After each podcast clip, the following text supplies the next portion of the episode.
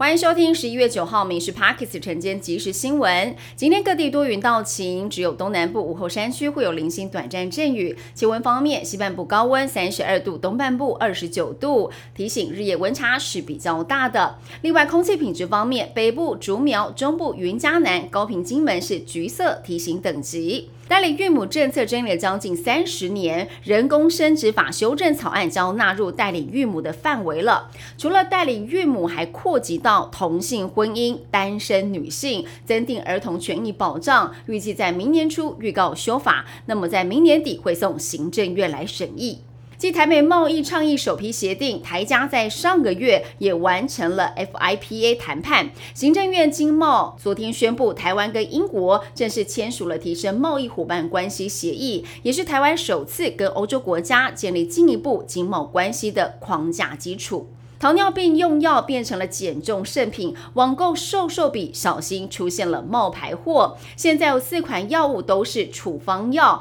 那么只有善千达可以用于体重控制。但是卫福部食药署示警，民众要注意辨识，也不要随便在网络上购买来路不明的药品。长期头痛、眼胀、打呼，千万不要轻忽。有名男子呢，经常感觉头痛、眼睛会胀痛、睡觉打呼，大约是两三年。但最近擤鼻涕的时候，混着血水跟息肉，就会检查发现，原来他的鼻窦跟筛窦内部已经化脓跟长息肉了。经过手术清除，症状才加以改善。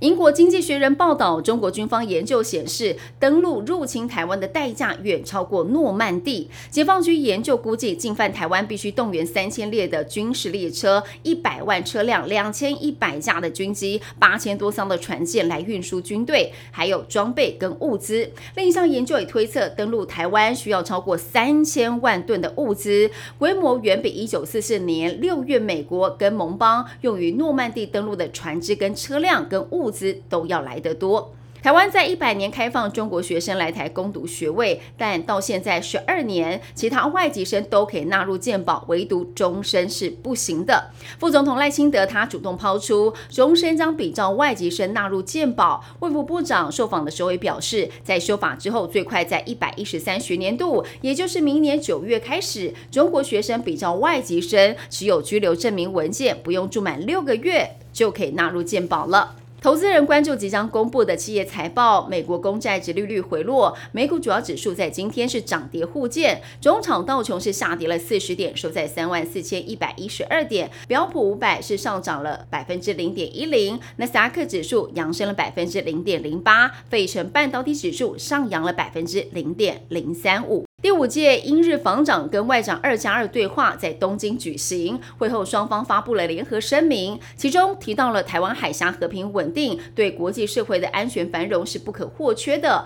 呼吁和平来解决台海议题。而英日重申强烈反对任何企图透过武力或者是胁迫改变现状的单方面作为。